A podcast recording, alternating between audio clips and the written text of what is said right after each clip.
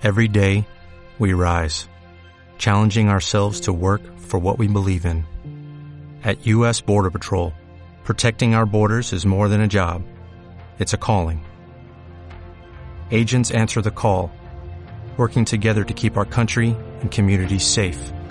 If you're ready for a new mission, join U.S. Border Patrol and go beyond. Learn more at cbp.gov/careers.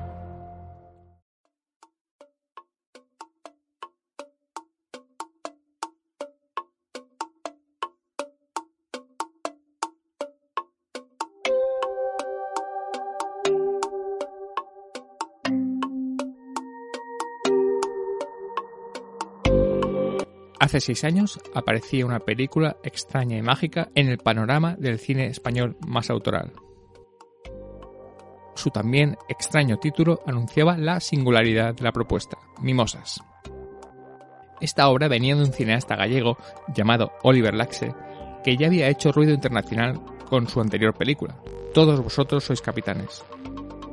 Un documental barra ensayo rodado en Marruecos, lugar donde también sucedía Mimosas, y que hacía que la película no tuviera la mirada del turista o el extraño. Mimosas narra el viaje, primero de una caravana de personas y luego de dos personas por el desierto marroquí. Aunque más allá del argumento, el largometraje, que es una mezcla de película de aventuras, western y obra espiritual, es una experiencia sensorial y poética que habla sobre la fe. Fe que tuvieron que tener los miembros de rodaje, muchos de ellos casi novatos, al afrontar un duro rodaje, con equipos y repartos casi amateurs. Ese rodaje ha dado pie a un reciente libro que rememora el rodaje de Mimosas, La debilidad de creer, Diario de rodaje de Mimosas, editado por Kriller 71 Ediciones, dentro de la colección Mula Plateada. El libro está escrito por el cineasta nacido en Argentina y afincado en España, Santiago Fillol, co-guionista y ayudante de dirección en Mimosas, que ha elaborado un libro poético poco complaciente y hermoso sobre la locura que es la creación en imágenes. Mimosas caló entre la crítica y festivales, con premios en Cannes o Sevilla, dando a conocer el nombre de Oliver Laxe al mundo del cine autoral español. Tras Mimosas, el mismo equipo cambiaría Marruecos por Galicia para rodar O que arde, otra película de difícil rodaje, pero con todavía mayor éxito de crítica y premios, además de un sorprendente buen rendimiento en taquilla. Hoy Vir Roando cuenta con la presencia de Santiago Fillol para hablar de su libro La debilidad de creer, diario de rodaje de mimosas, y recordar además tanto el rodaje como Mimosas, una película poética del cine de aventuras como viaje interior, además de una de las obras más importantes del cine autoral español de la pasada década. Y como extra, Fillol nos hablará sobre su participación en el libro colectivo El deseo femenino en el cine español, 1939-1975.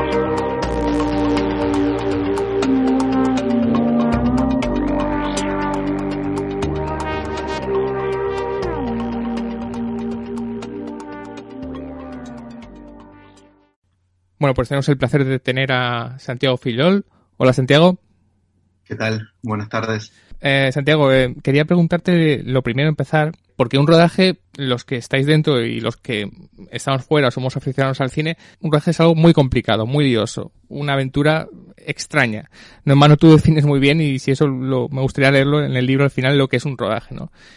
Eh, ¿Qué te lleva al final del día a tomar notas, a recoger lo que ha pasado, eh, también como lo haces en el libro, porque dado que el día a día es muy duro y muy difícil, ¿qué te lleva al final de, de, del día del rodaje, después de esa dureza, al recoger todo eso? No sé si tiene algo de terapéutico a lo mejor.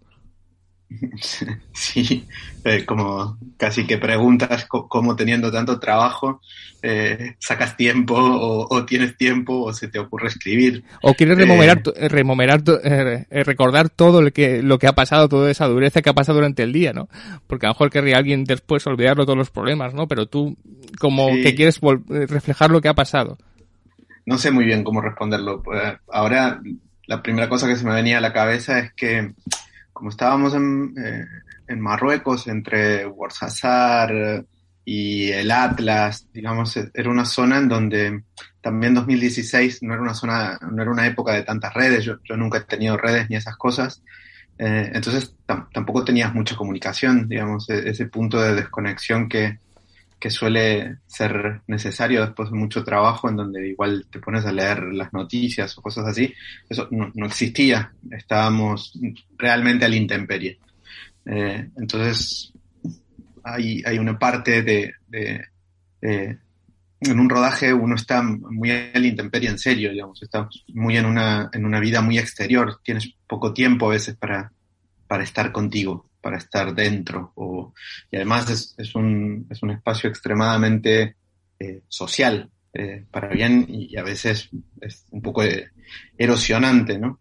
Entonces, eh, había una especie de mm, posibilidad en la escritura de, pensar, de estar con uno mismo un rato, de tener momentos de intimidad, que es quizás un, valor que, que, uno pierde en los rodajes, pasa a estar en, en, una plena exterioridad, en un compartir los pensamientos constantemente con los compañeros, más en el tipo de rodajes que hacemos eh, nosotros, que es un poco como una familia, en donde nos conocemos bastante entre todos, cada vez más, y tenemos como unos circuitos de pensamientos en donde ya directamente pasas a ser un organismo diferente, ¿no? Una mutación en donde eres como una especie de ente, en donde, eh, pues, eh, director, director de foto, ayudante de dirección, eh, todo ese conglomerado, dispositivo raro, en donde llevas pensando la película mucho tiempo, sigue vivo y pensando junto. Entonces, eh, el diario, en, en, escribir un diario, en cierta forma era una una manera de reservar un fragmento de intimidad y por otro lado, eh, yo, yo, nunca me propuse de un modo muy claro escribir ese diario. Eh, yo llevo diarios, escribo diarios desde hace muchísimos años. Entonces, en cierta forma era seguir con ese ejercicio, solo que después esto pues, pasó a ser un fragmento que tenía eh, una porción, digamos, de, esa escritura continua de, diarios que, que, llevo desde hace mucho tiempo, que no quiere decir que escriba cada día, sino que, bueno, que, sí que escribo continuamente, digamos. Entonces, de repente, este fragmento, como en un rodaje pasan tantas, tantas cosas, eh, pasó a tener una especie de, autonomía propia, que, que salió, floreció de lo que sería mi práctica, por decirlo de alguna manera, de, escribir un diario. Sí, ahora me gustaría hablar sobre, sobre eso, sobre, sobre la génesis de Mimosas, eh, sobre tu relación con Oliver Laxe, pero tú has hablado de la familia, ¿no? Y digamos que en el libro hay, pasan muchas personas, pero pasan cuatro personas, digamos, muy importantes y cuatro personas que han hecho mucho, las han mucho en el cine español de estos años, ¿no? Como eres tú, como es la sonidista Mañana Villaveja, una de las sonidistas más importantes de, del cine español, Mauro Erce, uno de los directores de fotografías más importantes del cine español actual y, como no, obviamente, quizá el gran protagonista del libro, que es Oliver Laxe, ¿no? Es, esas cuatro personas, digamos, que son como esa familia que tú nombras, ¿no? Eh, uh -huh. eh, no sé si, bueno, ya sé lo que me vas a responder, pero me gustaría un poco que lo analizáramos juntos. Ese rodaje sirvió, digamos, para uniros todavía más, ¿no? Estamos hablando de un rodaje en Marruecos muy complicado.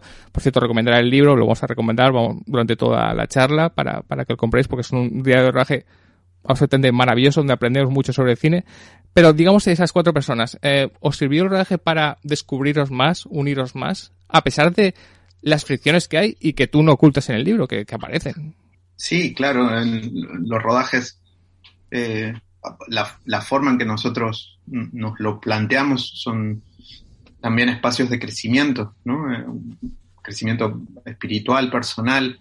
Entonces, eh, tus, tus, tus, amigos, tus colegas, tus camaradas son tus espejos y, y todos ellos te van devolviendo imágenes de los puntos ciegos que uno suele tener, ¿no?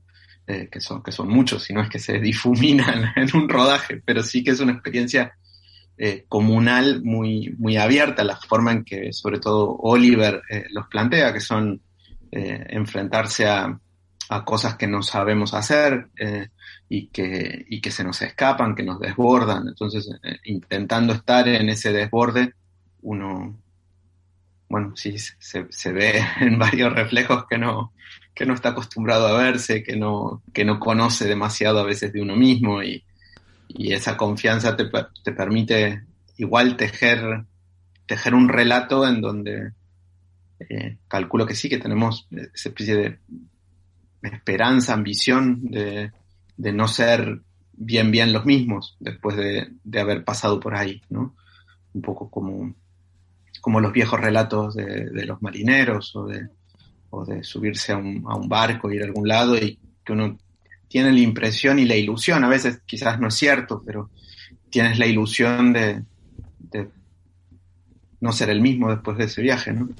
Sí, no, mano, eh, el final es, es maravilloso, es, es, casi, casi emocionante, eh, donde estáis los cuatro en un avión y, os vais a, se acaba ya el rodaje y digamos que por fin se acaba el rodaje, que ha sido muy duro y cada uno querrá volver con su familia o volver a su casa, pero digamos que cuentas como Mauro Erce dice, no nos separemos todavía, eh, vamos a comer, vamos a ir a algún sitio, como queriendo ampliar más ese rodaje que no ha, que ha sido difícil y que se supone que es un alivio que se haya acabado porque además entonces la película se va a ver a la luz con lo cual es algo positivo. Pero cuesta mucho decir adiós digamos hay un componente muy muy muy humano y muy especial en los rodajes que repetimos los rodajes suelen ser un lío y un coñazo y algo muy muy duro pero al final tú lo resuelves muy bien en ese final tan, tan poético que tienes cuando sois casi incapaz de separaros, ¿no? Para seguir con vuestras vidas, más allá del rodaje.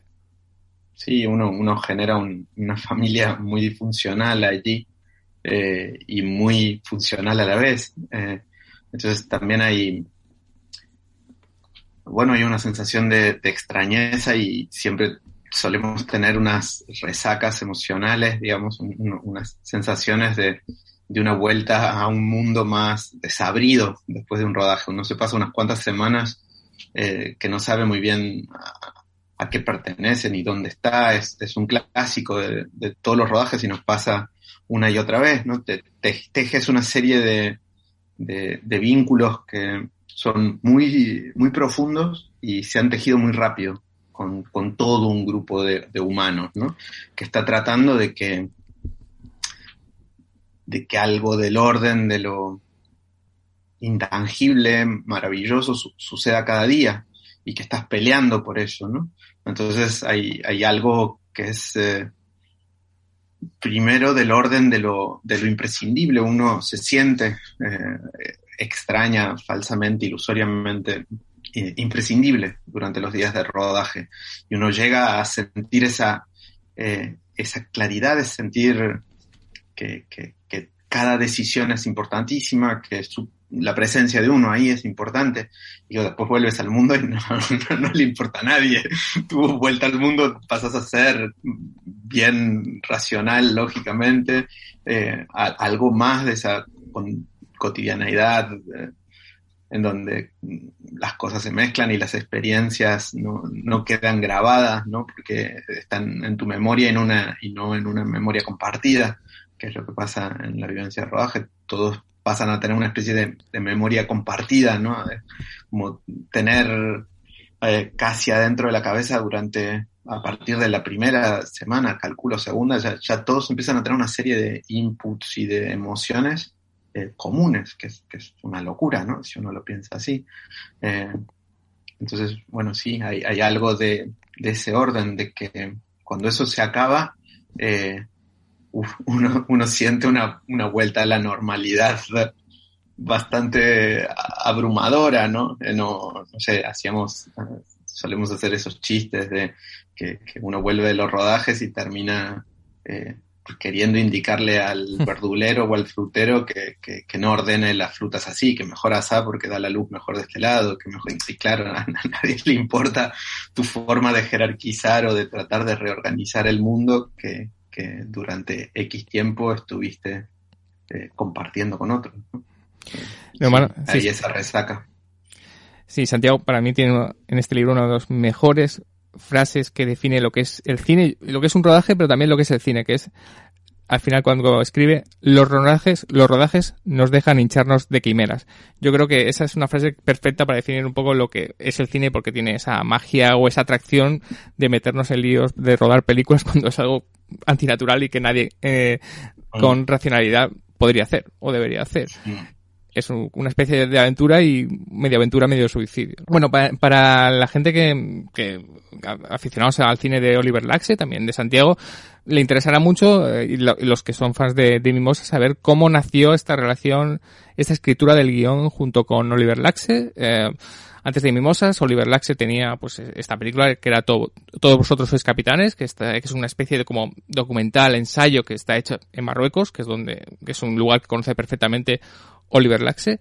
Eh, pero ¿cómo tú conoces a Oliver o cómo te embarcas en esta, en esta aventura?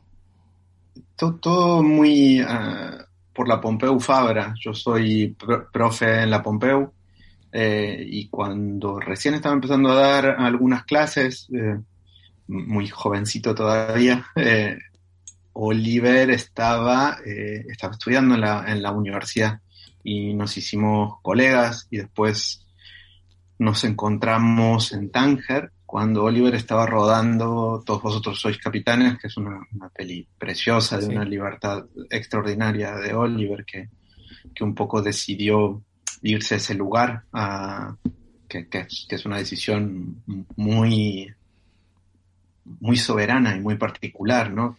Casi todos los jóvenes estaban buscando un máster o, a qué escuela de cine ir porque había más posibilidades para esto o para aquello y Oliver se va, se va a Tánger, ¿no?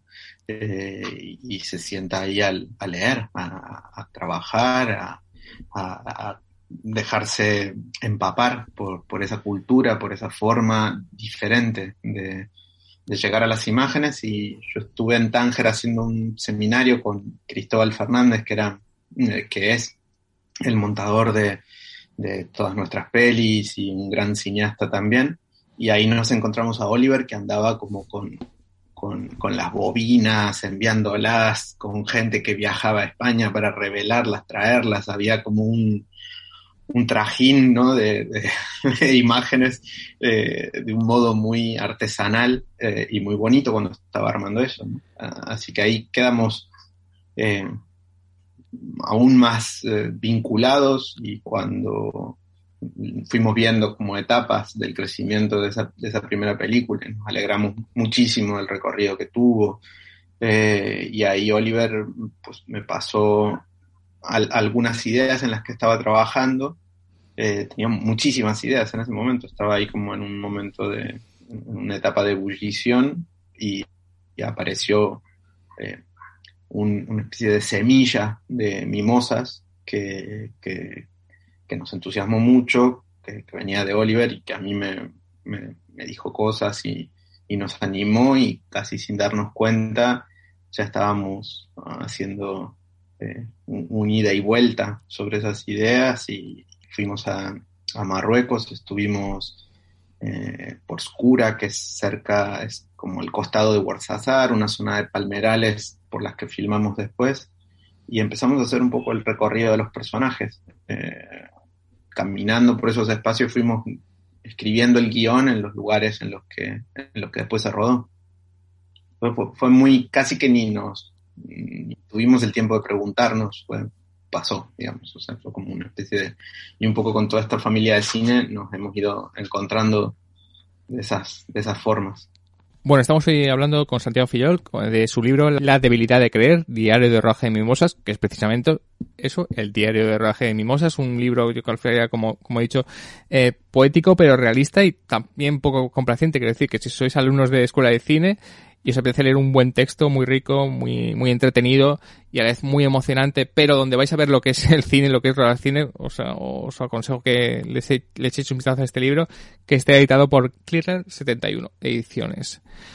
Eh, bueno, por cierto, hablando de todos vosotros sois capitanes, recomendarla que, a decir que, que, la película está en filming y que tiene mucho que ver también con el libro que estamos comentando, porque también habla sobre lo que es el rodaje de una película eh, una frase que dices, porque hay muchas frases fantásticas en el libro, eh, pero que yo creo que se identificarían muchos directores, eh, porque hay que decir algo del cine, que es que aunque un director incluso un guionista tenga una película en la cabeza, eh, suele ser diferente a lo que luego ruedan.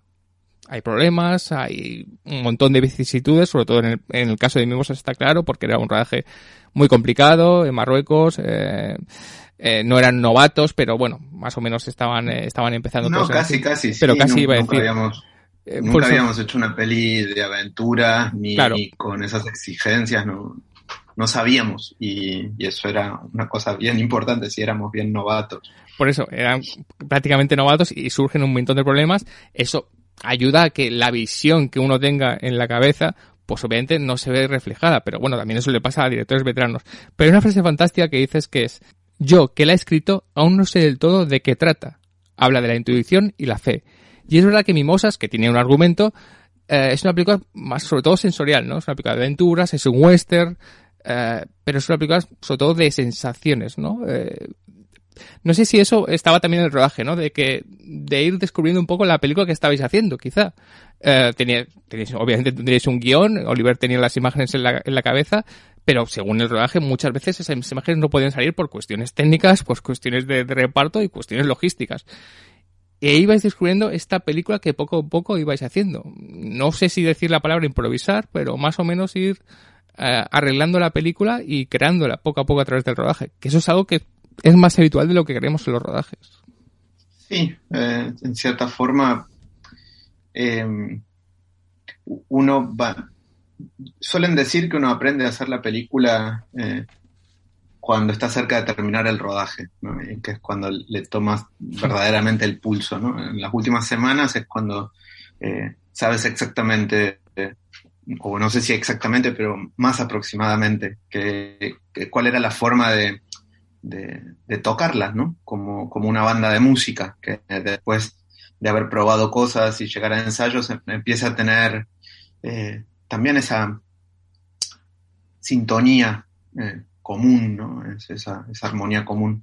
Entonces, había una parte de, de, lo posible, lo probable, eh, que, que, es lo que uno a veces establece en un, en un, guion y que va empezando a apretar eh, en, función de las eh, constricciones, ¿no? que son muy reales, tanto de, tiempo, de rodaje, etcétera, y siempre tanto los, directores como los guionistas, sobre todo en las primeras películas, eh, hay mucho temor a cosas que se te escapen, que se te vayan, entonces sueles ir con, con, con las maletas demasiado cargadas, ¿no? con deseos de hacer mucho, y ahí es donde uno con el tiempo vas aprendiendo, ¿no? Que, es mejor ir con, menos cosas, ¿no? Entonces, eh, esa especie de, ambición de, hacer muchas escenas se va topando contra, contra el muro de lo, de lo, posible, de lo probable, y a partir de ahí hay un momento en donde eh, si uno sabe escuchar eh, un poco esa voz interior que es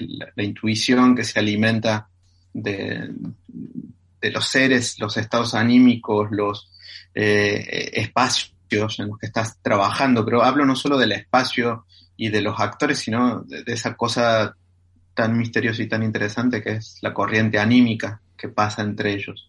Y hay un momento en donde uno se da cuenta de esos puntos esenciales y, y las películas se parecen a un, a un bloque de piedra, ¿no? Que, que tiene eh, como una escultura medio hacer como un bloque de piedra que tiene un, trozo de un caballo, un pedazo de una mano, y a lo mejor no, no, no terminas de saber, ¿no? De cuál es la forma definitiva que tienes que, hacer, ni por dónde vas a poder pegar eh, los golpes sobre ese bloque de piedra hasta que algo vaya apareciendo. Y hay muchas eh, eh, esculturas a medias, digamos, que son, que son mucho más bellas que las esculturas acabadas, ¿no? A veces uno en una escultura a medias ve ve la figura todavía peleando por salir de la piedra. En cambio, en las obras perfectamente acabadas, o sea, como en, eh, la galería de, los Uffizi en, Florencia, que es donde está eh, el David, si no me equivoco, eh, también están los bloques de piedra que,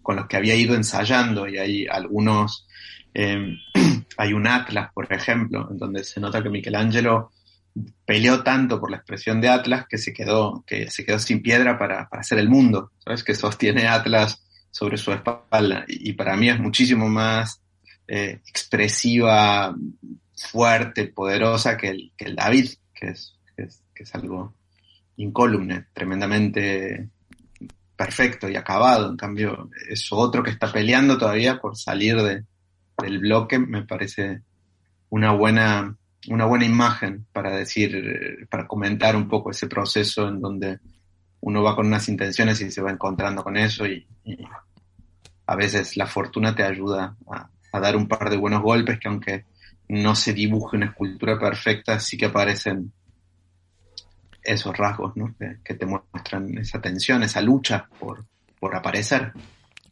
Sí, aquí es algo que, yo he dicho varias veces, que las películas irregulares, digamos, las que creemos son irregulares, pueden ser más fascinantes, más entretenidas o más divertidas que lo que creemos que no son clásicos, redondos, absolutamente perfectos, ¿no? Esas películas irregulares. A mí me gustan, más. a mí me gustan ambas, ambas dos, eh, la verdad. Y me parece que cada, cada, cada obra tiene su sabor. Eh. En, en este en particular lo que me gusta es, es eso, ¿no? Es esa especie de, de, pelea entre el, el, material, entre eh, el bloque de piedra y lo que, y lo que quiere tomar forma. Y creo que es algo que también más o menos comentas, o sea, en el libro, porque tú eres director también, tienes un documental que estupendo, como es It's Been Enric Marco, que podéis ver en Filming. Eh, ahora estás preparando un siguiente proyecto, que, ahora, pues, si quieres, puedes comentar, comentaremos algo al final, si, si puedes contar algo. Eh, pero también había una mirada tuya como director, aparte de ser guionista o co-guionista, había una mirada tuya como director dentro del rodaje. Eh, obviamente el director era Oliver Laxi, era su visión y su mirada lo que tenía que llevar a, buen puerto, pero no sé si tú a lo mejor peleabas, ¿no? Porque decías, esto yo lo haría de esta manera y no sé si podías aportar algo, porque, bueno, tú eras ayudante de dirección, aparte de co-guionista, que esto es bastante importante, pero si tu director interior también estaba peleando, digamos, tener una, una pelea interior de decir, eh, esta película creo que yo la llevaría por otro lado. No sé si. No, no, realmente no, porque eh, hay, mm, para mí es como una especie de ley sagrada y una de las cosas más que más eh, en las que más creo y en las que más me han hecho crecer dentro del cine es el oficio de, del guionista es tener la capacidad de poder estar en la cabeza del otro, ¿no? Y no, no pensar desde, desde tu acervo, sino realmente abrir eh, la, percepción a que otro entre y, y, y, te invada y uno pueda, pueda trabajar desde y para la sensibilidad de otra persona, que me parece un, acto eh, súper importante para trabajar las imágenes. Si no, eh, las, las, imágenes se convierten en, en, algo muy chiquito, muy pequeño. En cambio, cuando las intuiciones, la sensibilidad de alguien pasa hacia otra persona, pues es algo que tiende más a, a, a la materialización, a, a ser capaz de materializarse, porque ya no es simplemente la visión de alguien, sino eh, la intuición, la imaginación de alguien que, contagia a otros. Y, para mí eso es, esencial, digamos, en, este punto. Eh, es, ese mundo era un mundo que había, que había nacido en el, en, el imaginario de Oliver. Entonces eh, estaba siendo compartido y a partir de ahí uno trabaja. y hay algo que creo que es, que es lo que define a que, que alguien dirija y es cuando el, el tempo y la decisión de hasta, la decisión, la intuición de, de hasta dónde, de qué sí, que no, eso, eso que se suele decir la, la, última, la última palabra, ¿no? Ante algo, e, eso es algo que es irreemplazablemente del director. El director es el que sabe el tempo que tiene eh, eso que está filmando y, y también cuando, cuando dice, pues no es contra ese castillo, es contra este bosque, no es desde el bosque el castillo, sino el castillo al bosque. O son esas intuiciones que, que, uno sigue y que es eh, muy enriquecedor eh, poder seguir así. Eh, y que, que hacen, bueno, que un, camino compartido también tenga un norte, que es el norte que, la persona que dirige, que, logró que todos estuviéramos ahí, eh, lo acompañemos. Pero nunca nos sale eso de, bueno, yo lo haría así. A, mí, por lo menos, no, no es algo que me dé vuelta. Me, encanta trabajar por otras personas, me parece un privilegio poder eh, entrar en la sensibilidad de, de, otros cineastas y, y, sobre todo cuando son mis amigos, eh, como es el caso de, de, Oliver y de otras personas para las que he trabajado. Me, siento muy, muy a gusto. No, hay una frase fantástica que tiene que ver con lo que estás diciendo, que escribes, que es, eh, escribes, en mi rol es una rara mezcla de guionista que tiene que seguir escribiendo en rodaje y ayudante de dirección, cruzado con un coach freudiano que ha de defender las ideas del Oliver, del propio Oliver. O sea que tu misión también era que la visión de Oliver Laxe eh, llegara a su fin. Eh, la llevara, incluso a, veces estando en contra del propio Oliver Laxe que a lo mejor decía, bueno, yo me voy por otro lado y tú tienes que encauzarle y decir, no, tu mirada era esta y tienes que seguir por aquí. Sí, eso pasa porque te, te, te, todo. Las dudas te pillan por todos lados y entonces a veces uno empieza a dudar de las cosas que eran certezas para uno y ahí el, equipo siempre es eh, ese agarre eh, fundamental. piénsalo en, la familia, en la pareja, ese tipo de vínculos que te, que te vuelven a recordar eh, un poco los principios que, que, nos han llevado a todos hasta ahí y, que, y, que eran, y que eran del director, que son los que tejieron esas cosas y que muchas veces con, con los bombardeos que, que implica un rodaje, eh, la, la, duda es parte de, ese trabajo y a veces para bien. Hemos hablado de, del trato humano que teníais, sobre todo los cuatro, los cuatro nombres que hemos, que hemos dicho antes, pero hay otra frase fantástica que dice, que dices, eh, demasiada humanidad y muchas veces la mayoría hay más vida detrás de la cámara que delante de ella. Eh, quiero decir, ¿cómo fue tratar con la gente, digamos, no profesional de Marruecos? es muy importante para la película esta gente. Yo creo que parte de la magia de Mimosas y por qué sigue siendo fascinante es cómo captasteis esta mirada de la gente de Marruecos, la gente, digamos, no, actores no profesionales que estaban en la película, pero también entiendo que había muchas dificultades que tú nombras en la película, digamos. Cosas tan sencillas como gente mirando a la cámara que Mauro Erce pues decía, esto no puede ser, ¿no?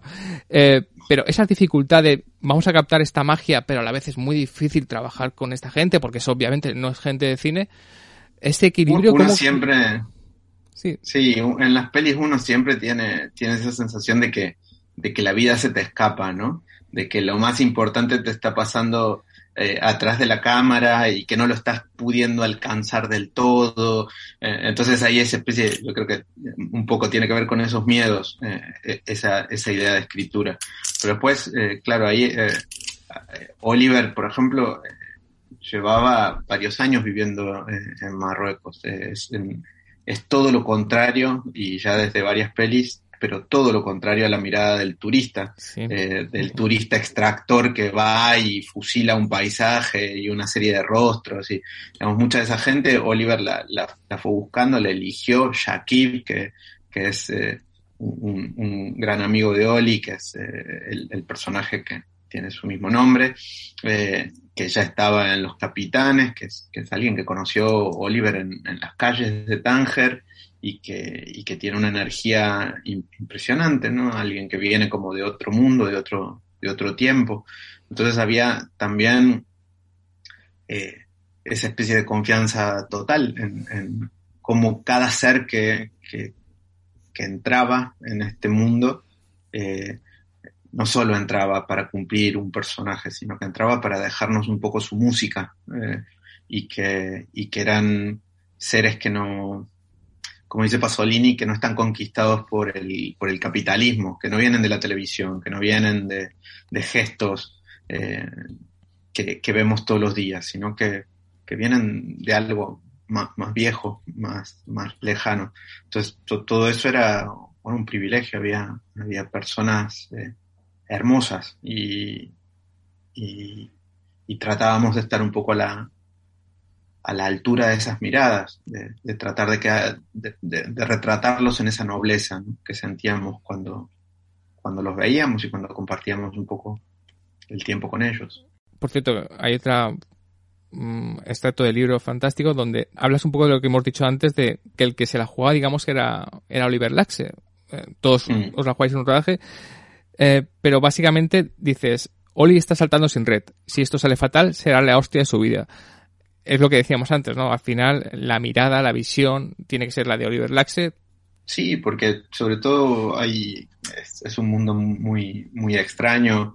Eh, el, del cine de autor en relación a eh, una, primera película que ha, generado entusiasmo, que ha funcionado bien, que ha pasado por festivales, eh, que ha cosechado premios, etcétera, de repente eh, se espera muchísimo de la siguiente película y en general eh, lo que suele digamos, recomendarnos, no, la ley no escrita, pero más o menos eh, reconocible es haz tu segunda película mm, rápido, parecida a la primera, no salgas del radar, no, no te vayas de esto que se espera y ve creciendo por ahí. Y lo que hace Oliver es un poco lo contrario, en lugar de hacer una película eh, en las mismas coordenadas de, producción, se salta algo que, que, desbordaba por todos lados, que se escapaba. Entonces, sinceramente ahí el que...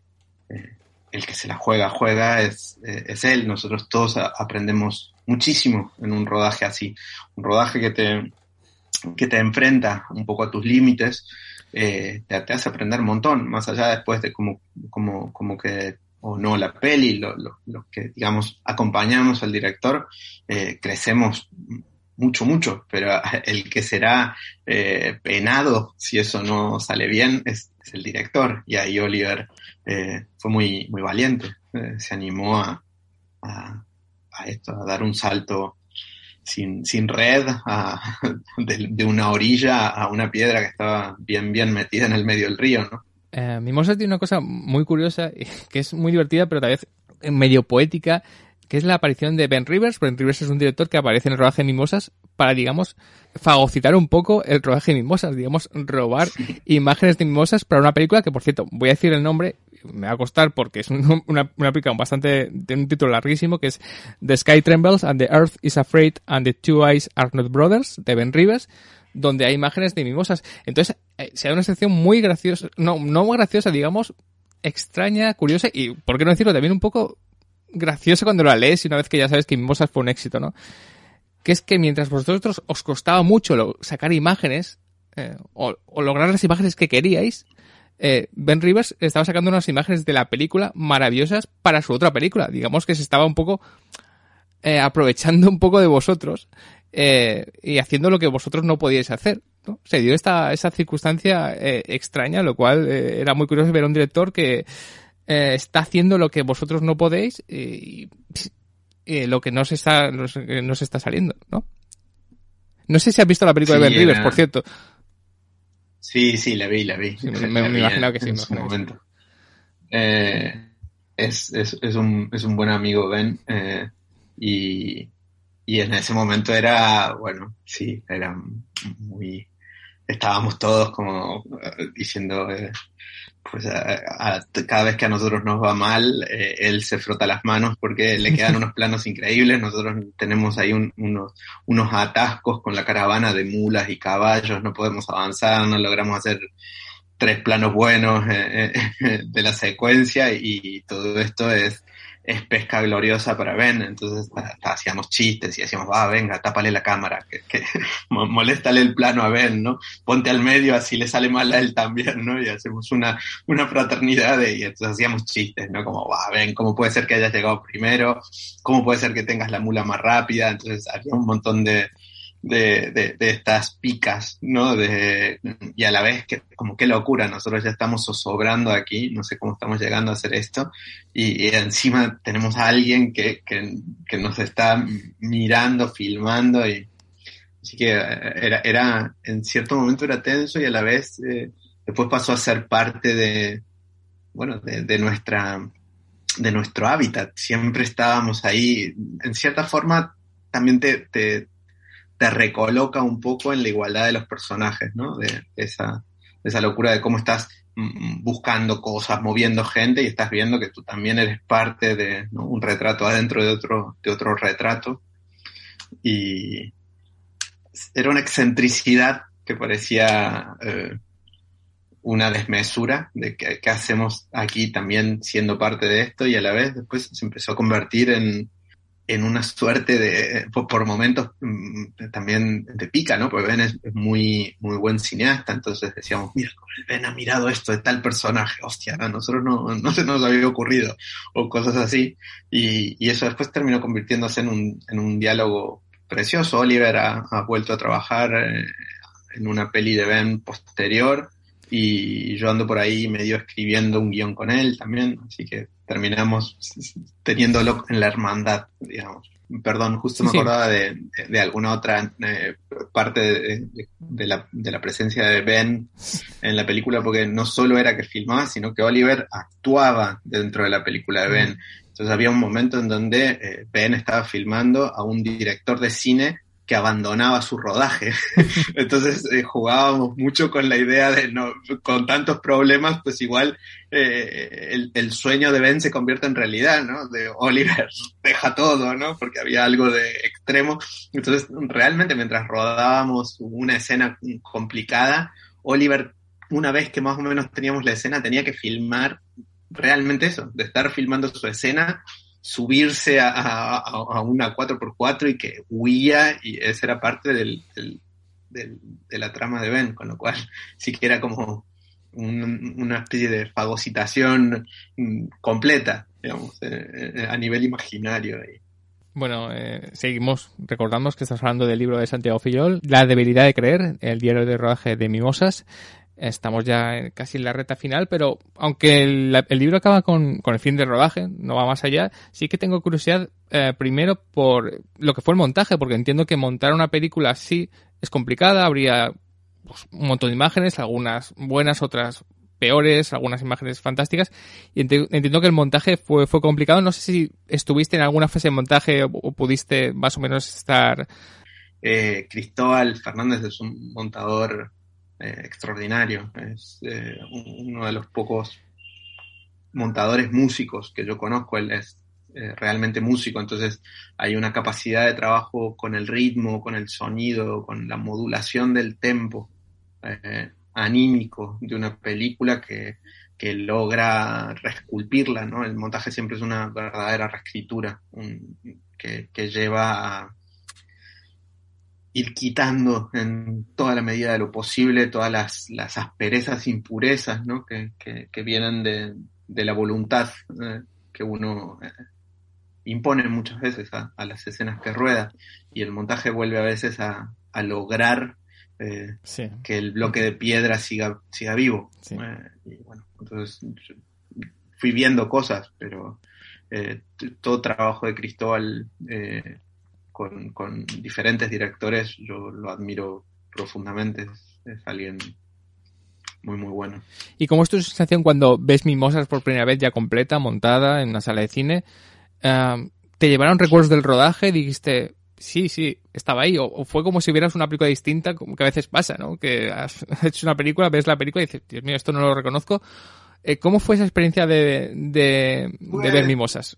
Ya hecha, completa, montada tuve distintos momentos. Eh, creo que la fuimos acompañando también en algunos festivales eh, y, y, la veníamos viendo en, en, las versiones que se fueron acercando a la final, en montaje, las habíamos ido viendo. Entonces hay algo muy, muy bonito también porque hay momentos en que sufres mucho, ¿no? Y dices, uh, no, no, se sostiene, no se sostiene, se cae. Y hay un momento en donde el montaje hace una magia y Oliver y Cristóbal encuentran algo y lo vuelven a mover y todo se pone, ¿no? Como todas las partículas se vuelven a poner en suspensión y uno vuelve a sentir que, que eso está vivo. Entonces, mi recuerdo más, más, más importante fue de haber tenido algún, algún visionado que, que parecía que no y después un visionado antes cuando se estaba cerrando el montaje, en donde parecía que todo se reanimaba y, y, sucedió así, nos, nos, dio esa sensación de que acá está viva, ¿no? Y acá, acá se encontró. Y después en algunos pases, eh, hubo un pase en donde estaba Shakib, que, que, que, habla casi nada de castellano, creo que era en el Festival de Sevilla, y estaba Shakib allí eh, viendo la peli mientras veía a la gente que se emocionaba con, con él, ¿no? Con él sí. arriba de un caballo y tal, y eso era, era hermoso, un, un chaval de, de Tánger que, que, veía cómo esa imagen me gusta muchísimo, ver a Shakib emocionado, de ver cómo la gente se emociona con él que está emocionado en la pantalla. Era como una especie de triangulación eh, extraordinaria. Entonces, son como mis recuerdos más vivos de, de, las fases de cuando, el, de cuando el bicho este ya estaba andando solo, ¿no? Y Mimosa fue un éxito dentro de, su categoría de película de autor, porque digamos que fue la película que realmente descubrió Oliver Laxes, y que es verdad, todos vosotros sois capitanes, ya habéis tenido un run rum, un recorrido, pero aquí gana el gran premio de la crítica, de la Semana de la Crítica en Cannes, realmente la crítica la trata muy bien y se convierte, digamos, en una película que digamos da a conocer el mundo de Oliver Laxe, ¿no? Y que tiene un, cierto recorrido. Cuando eso pasa, cuando ves que Mimosas está en el boca oreja, que la gente habla de ella, que todavía a día de hoy sigue hablando de ella, luego ahora me gustaría acabar con el programa hablando de la siguiente película, que yo creo que también tiene mucho interés. Eh, pero hablando de Mimosas, cuando ves que, que ha merecido la pena ese rodaje tan, tan tortuoso, tan complicado, eh, digamos, te sientes satisfecho de que se haya comprendido lo que queríais hacer, digamos. Decir, bueno, esta aventura tan loca, tan absurda que muchas veces pensamos que no iba a ningún sitio, ha tenido un final feliz, ¿no? Digamos, la gente lo ha comprendido, los críticos lo han comprendido. Sí, yo no sé si es tanto de comprender, porque mucha... Eh, es, una peli que tiene algo esotérico, espiritual, bastante bonito, de viaje interior, que es, que es algo que a mí me gusta mucho y, y que está encarnada, eh, eh, eh, ese viaje interior está encarnado en, en Shakib, en, su manera de, ver el mundo, que es como un niño en el cuerpo de un adulto, tiene algo muy, muy único, el, modo en que Shakib va encontrando ese camino y muchas de las cosas que escribimos y las hicimos fueron para, fueron para él, fueron pensando en cómo él iba a modular esas... esas emociones, ¿no? y, y los otros dos personajes, eh, Ahmed y Said, son, son también amigos de Oliver, son gente que, que, conocíamos, que veíamos. Entonces, en cierta forma, algo de ese viaje eh, y de lo que vivimos en el rodaje, eh, para mí era, me, me, daba una satisfacción más que, más que completa y duradera. Digamos. Todos sentimos que habíamos aprendido algo eh, de, ese tipo de aprendizajes que uno no sabe muy bien cómo explicar con las palabras, pero que se queda ahí tatuado en uno, ¿no? Que se te queda grabado como un buen viaje. Entonces, eso ya estaba. Y después, eh, que la película eh, haya conectado o habilitado algo, dicho algo a alguna gente, es, un, es, un, enorme placer porque nos parecía que con quienes conectaba, que no con todo el mundo, no, no, no, es, no es una peli que haya sido mm, como que arde, que fue una peli un poco más, eh, digamos, abierta o más mm, transparente o más, mm, no sé, como, como que llegó a gente que va un poco más allá del cine de autor. Eh, sin embargo, con cada uno que conectaba, eh, con, yo siento que cada uno que conectaba con Mimosas conectaba con lo esencial de Mimosas. O sea, había algunos que no, pero los que conectaban era como una canción, como tenía algo del orden de la música, o de que, la conexión es, por ese otro lado, por la sensorialidad, por la manera de, ver el mundo, por esos gestos de, de ante, ante algo imposible o improbable, y, eso nos daba como esa garantía, ¿no? Yo, siempre que escucho a alguien que le ha gustado Mimosas, eh, eh, sé con qué ha conectado y, se hace evidente. Muchas veces con otras pelis hay, mucha gente también para bien, ¿no? Que conecta con cosas que van más allá de, de, uno y de las intenciones. Y en el caso de Mimosas, eh, no es que fueran de acuerdo a las intenciones que se tenían, sino a, las cosas que habíamos sentido. Creo que cuando los espectadores conectaban con Mimosas, conectaban como con un, con un espíritu o con un feeling, intuición que, que, nosotros eh, cuando la hacíamos eh, sentimos y, era lo que nos agarrábamos como clavo ardiente. No sabíamos si eso era suficiente, si eso se iba a sostener o no, eh, pero sentimos que un poquito eso fue lo que, lo que, lo que pasó, como una especie de, código secreto, ¿no? Como alguien que, que, ha ido a una, a una fiesta y aunque no te hayas visto en esa fiesta, te dice, ah, tuviste en esa, oh, qué bueno que fue, ¿no? Algo de eso, o sea, como del pequeño código iniciático, por decirlo de alguna manera. Entonces, para nosotros Mimosa sí que fue, eh, para mí en particular, uno de los rodajes más, más importantes en que he estado. Eh, entonces hay algo de, primero, de único, que siempre, incluso rodajes más complejos o posteriores que vinieron, no, en, mi, en mi caso siempre se miden con el rodaje de Mimosas, que fue como, como, un, como una novela de iniciación para nosotros. ¿no?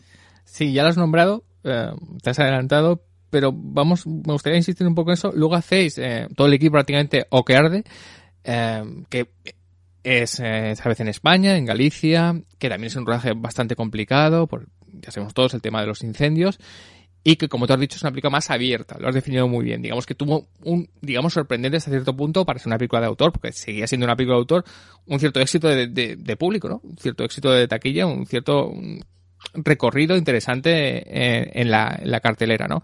No, mano, yo creo que eso ha hecho que, que, mucha gente descubriera Mimosas a raíz de Okearde, que volviera a ver, o viera por primera vez Mimosas y, y algunos dirían, ah, esto no es lo mío, pero algunos otros sí que conectarían, digamos, dirían, hombre, las dos películas sí que tienen algo. Aunque una es más abierta, como tú has dicho, tanto Mimosas como Okearde tienen algo mágico que, confía mucho en algunas, en algunas imágenes y en, eh, en cómo esa imagen, te, aunque no la termines de entender, te va a empezar a decir cosas. Eh, y como imágenes capitales que, que, son el verdadero mapa interior de las películas, ¿no? Y entonces, bueno, sí, siempre es, es siempre sorprendente que una peli funcione. Es, es, es, siempre muy sorprendente, así que no, no logro, yo no tengo teorías así de saber que sí o que no calculo que también, eh, o, que arde, sí que llegamos en algún momento a pensar, no en el momento en que la hacíamos, sino más bien cuando empezó a, funcionar, a tener como mucho eco, que, sí que había algo de, orgullo eh, gallego y de la gente del campo que, se sentía eh, en cierta forma mm, que les interesaba ese retrato que, les, que se sentían en algún modo eh, más cercanos a ese retrato un poquito más complejo, que, que no era solo costumbrista y tal, y, que, y que en el cine español tiene una tradición hermosa. El, el rural, para mí Los Santos Inocentes o Furtivos, son obras maestras que, de las cuales eh, somos pequeñísimos, humildísimos eh, herederos a lo mejor.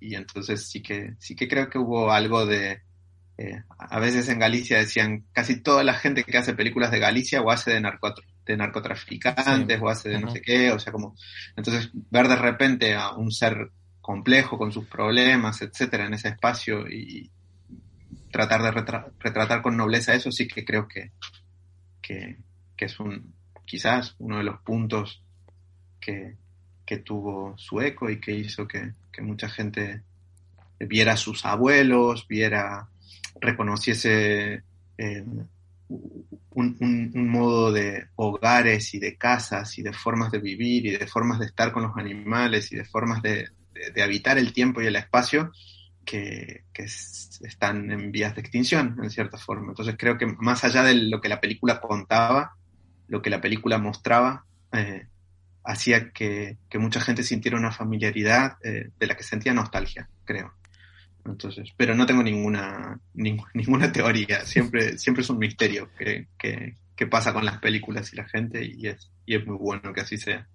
Y esta pregunta es un poco injusta también, pero a grandes rasgos, eh, ¿cuál sería la diferencia del rodaje de Mimosas a Okearde? Obviamente, el rodaje de Mimosas sería mucho más complicado, Okearde ya tenéis una experiencia, eh, pero sí que se sabe que el rodaje de Okearde pues, fue complicado, ya, ya he comentado el tema de los incendios principalmente, pero, ¿qué diferencias ves tú entre esos dos rodajes? ¿Se notaba ya que ya estabais curtidos de lo que habéis vivido en Mimosas y fue, digamos, más tranquilo? ¿Ya sabíais los trucos para captar esas imágenes? Un poco. Trucos nunca sabes, porque cada película te enfrenta siempre a cosas nuevas y siempre, siempre, siempre, eh, o por lo menos en, la experiencia que, tengo yo, ¿no? Tengo la sensación de que siempre eh, uno está cerca de, pues, de, naufragar. El naufragio está ahí en cada peli y siempre, siempre uno siente esa...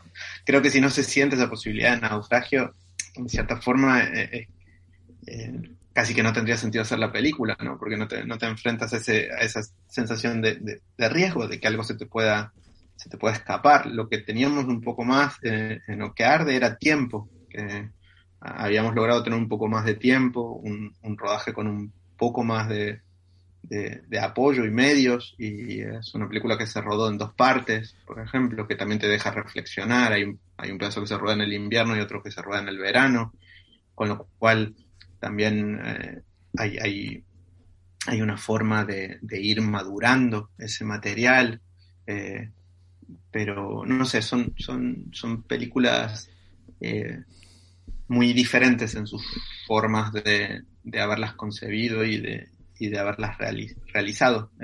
dos pelis que yo quiero muchísimo, pero bueno, como te decía antes, para mí el rodaje de Mimosas es, es único.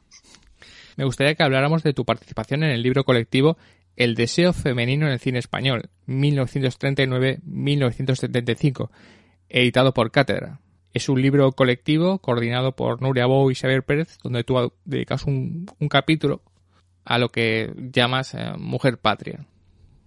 Sí, esto es parte de, un proyecto de investigación de la, de la Universidad Pompeu Fabra, que es donde, donde soy profe e investigador, y Nuria Bou y Xavier Pérez son eh, dos profesores teóricos, historiadores del cine, eh, gente de una generosidad extrema que, que nos ha ido convidando sus conocimientos y nos ha formado a toda una generación. Yo soy eh, eh, he sido alumno de ambos dos y, muchas de las formas en las que yo pienso y siento el cine viene de, viene de ellos. Eh, y han estado trabajando desde hace un, casi una década, diría, sobre estas formas de representación, el lugar de las... De, qué pasaba con, con, la mujer bajo los fascismos y cómo las representaciones o cómo las estrellas de cine encarnaban eh, a veces modos de resistencia en donde eh, en general solemos creer que, no las hubo o que este cine que se hacía bajo el franquismo de exaltación nacionalista eh, reprimía ese rol que, claro, si uno piensa en la sección femenina ¿no? de Falange que, que, estaba adoctrinando a un eh, estereotipo de mujer que tenía que ser la perfecta ama de casa, eh, católica, que eh, subordinada a los deseos patriarcales, etcétera. Aquí en estas películas uno de repente empieza a ver unos excesos, mujeres que son libres y soberanas y que por no se sabe bien qué resquicios se colaron a, estos pilares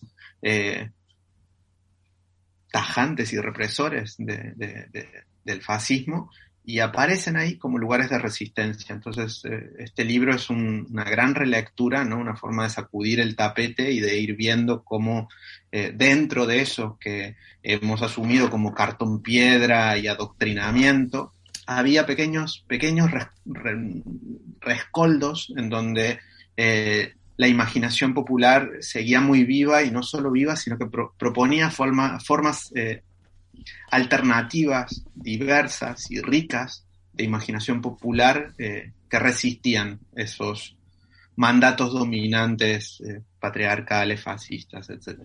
Así que es, un libro eh, que, viene del lado de la investigación y que es a la vez muy, muy sabroso. Es un libro, de, todos, los, todos los artículos que, han escrito Xavi Pérez, eh, Nuria Bou, Sergi Sánchez y un sinfín de gente son, eh, son extraordinarios. Buscan ese, ese punto que te hace ver de vuelta unas películas que creías que habías visto y que creías que eran de una determinada manera y cuando los lees, cuando lees los artículos de, las personas que están ahí, vuelves a ver la película y dices, ah, no la había visto. De repente hay un montón de cosas que están en esta película que, que yo no la había visto hasta, hasta no haber sabido esto.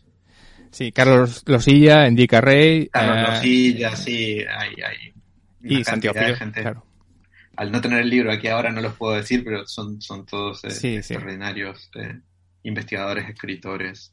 Es un auténtico lujo. vamos a repetir el libro bien, el título bien. El deseo femenino en el cine español, 1939-1975, arquetipos y actrices. Y edita Cátedra. Eso significa que es una edición fantástica, porque si los textos son fantásticos, fantásticos, las fotos también lo es, que en este tema es muy importante que el material gráfico fuera muy importante para para identificar, ¿no? Es fantástico porque te lees el texto y te dice, mira, en este plano hizo esto tal actriz y tienes esa foto de ese plano. O sea que, o sea, os aconsejo que, que vayáis a la edición impresa y os la compréis porque es muy, muy interesante.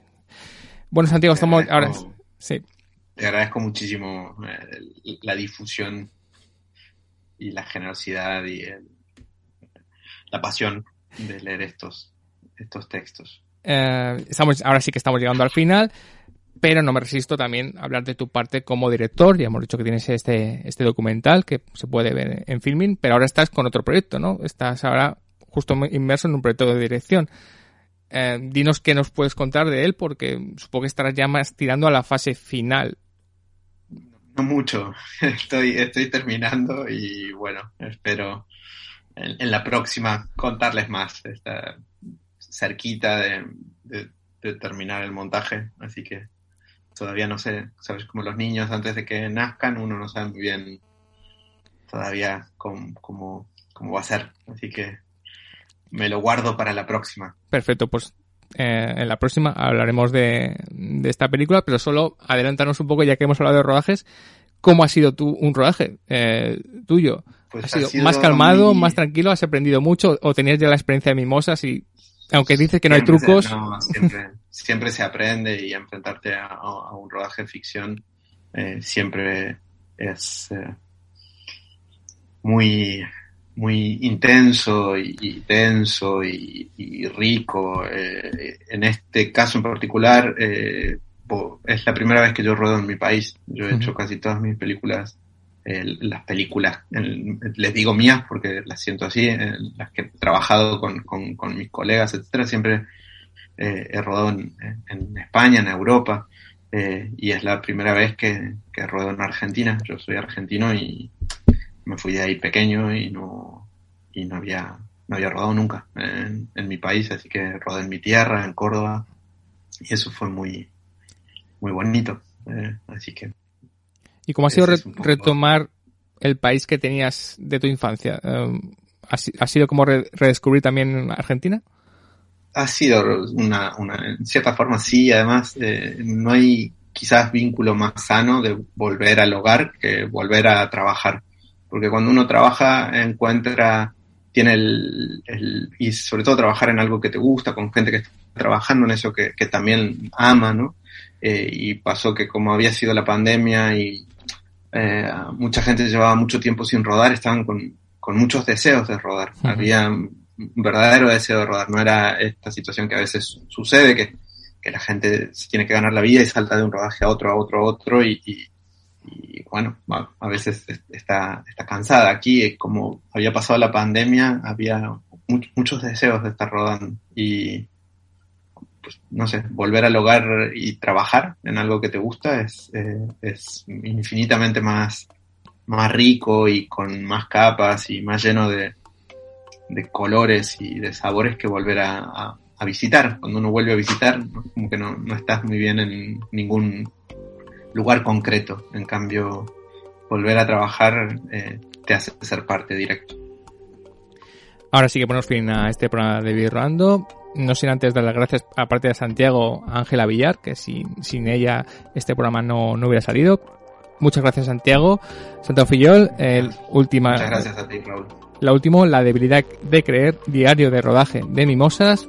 Un día de rodaje, como he dicho, poético, poco complaciente, pero con una hermosura eh, en su texto, que es casi la hermosura que tiene la película de Mimosas cuando la seguimos viendo a día de hoy. Santiago, mucha suerte con la película y gracias por escribir este libro y gracias por haber estado aquí. Pues muchas gracias a vosotros. Hasta la próxima. Y a vosotros hasta el próximo programa.